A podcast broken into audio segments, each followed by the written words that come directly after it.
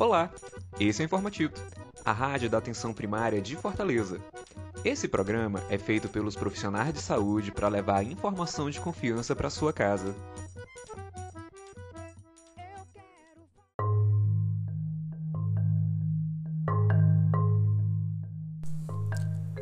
Hoje, iremos continuar a nossa conversa sobre puericultura.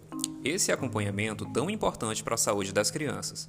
Convidamos mais algumas profissionais da saúde para trazer informações sobre essa temática.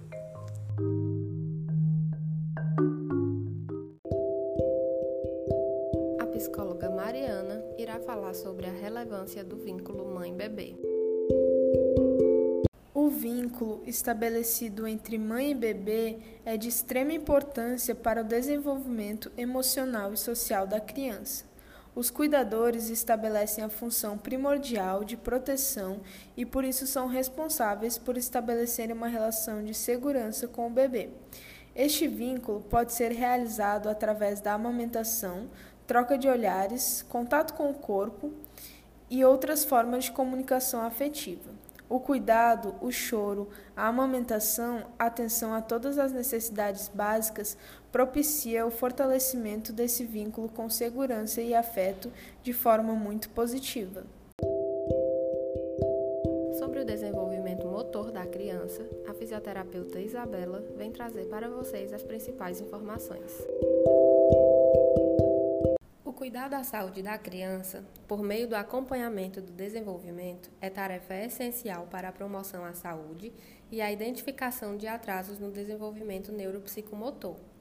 Este acompanhamento nos dá maior garantia de acesso o mais cedo possível à avaliação, a diagnóstico diferencial, tratamento e reabilitação, inclusive a estimulação precoce das crianças que necessitam de cuidados especializados. Então, vou citar aqui os principais marcos de desenvolvimento que devemos observar nas nossas crianças.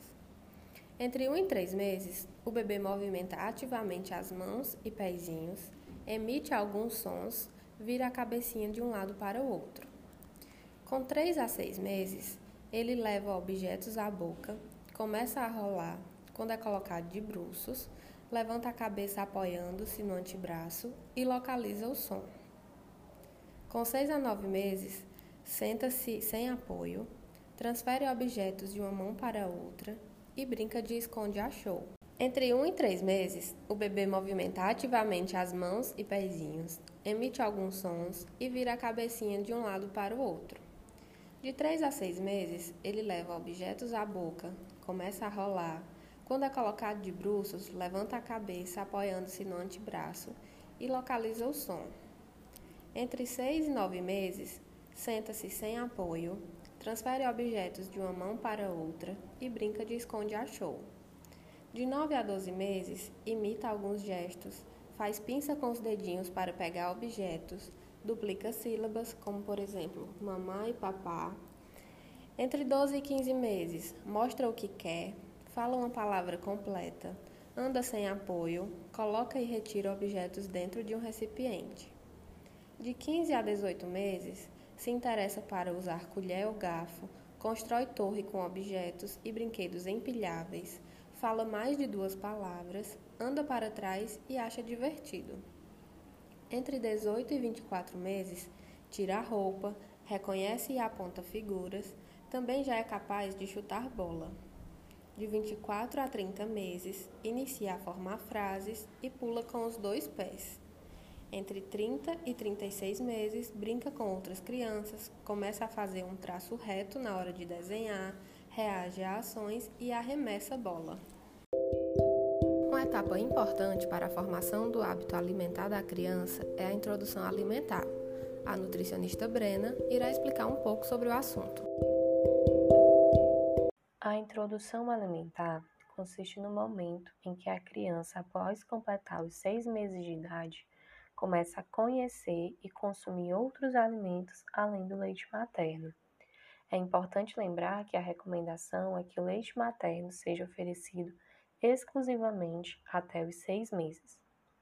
Para iniciar a introdução alimentar, de forma geral, a partir dos seis meses, deve-se introduzir aos poucos outros alimentos em três refeições ao dia, por exemplo, ofertar a fruta raspada ou amassada pela manhã e à tarde e oferecer uma preparação salgada no almoço, que deve ser preparada com legumes e verduras, juntamente com arroz ou batata, ou macarrão, carnes ou ovo e feijão, bem cozidos e amassados com garfo.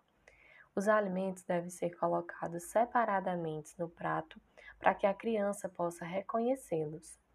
Esses alimentos ofertados não podem ser liquidificados e nem deve-se utilizar condimentos, mas sim temperos naturais.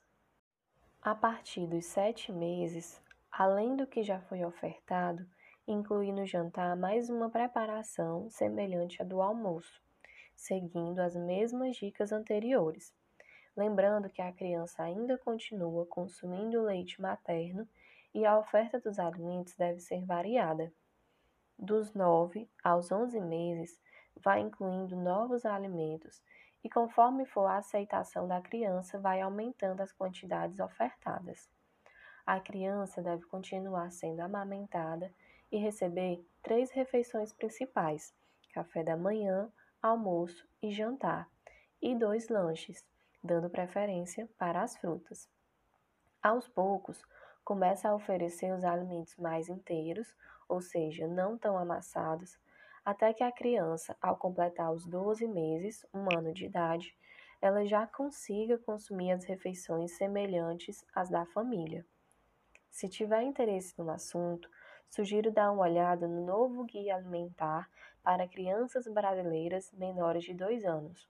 É um material disponível gratuitamente na internet que traz muitas orientações e recomendações de forma simples e prática sobre esse tema.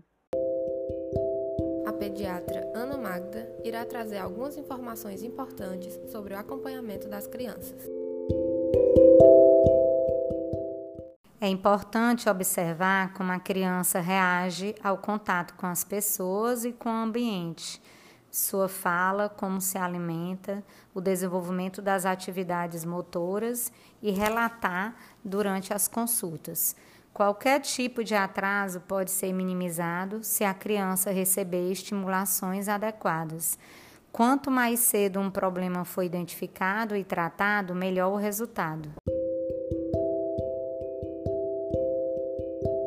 As consultas com a pediatra para as crianças que estão com desenvolvimento e crescimento adequado irão ocorrer na seguinte sequência: 7 a 15 dias de vida, 4 meses, 6 meses, 1 ano e 2 anos, sendo avaliada individualmente a necessidade de outras consultas. A criança também fará acompanhamento com os profissionais médicos e enfermeiros da equipe, contando com o apoio da equipe NASF.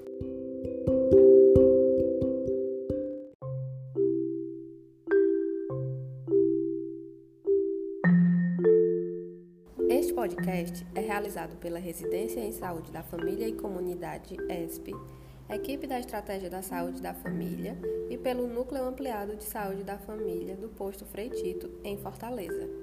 Este episódio foi realizado no dia 12 de fevereiro de 2021. As vozes são de William, psicólogo, Isabela, fisioterapeuta, Mariana, psicóloga, Ana Magda, pediatra e Brena, nutricionista. A edição foi realizada pela psicóloga Mariana. Na próxima semana traremos mais novidades. Continue nos acompanhando. Siga também nosso Instagram, arroba Nos vemos no próximo episódio.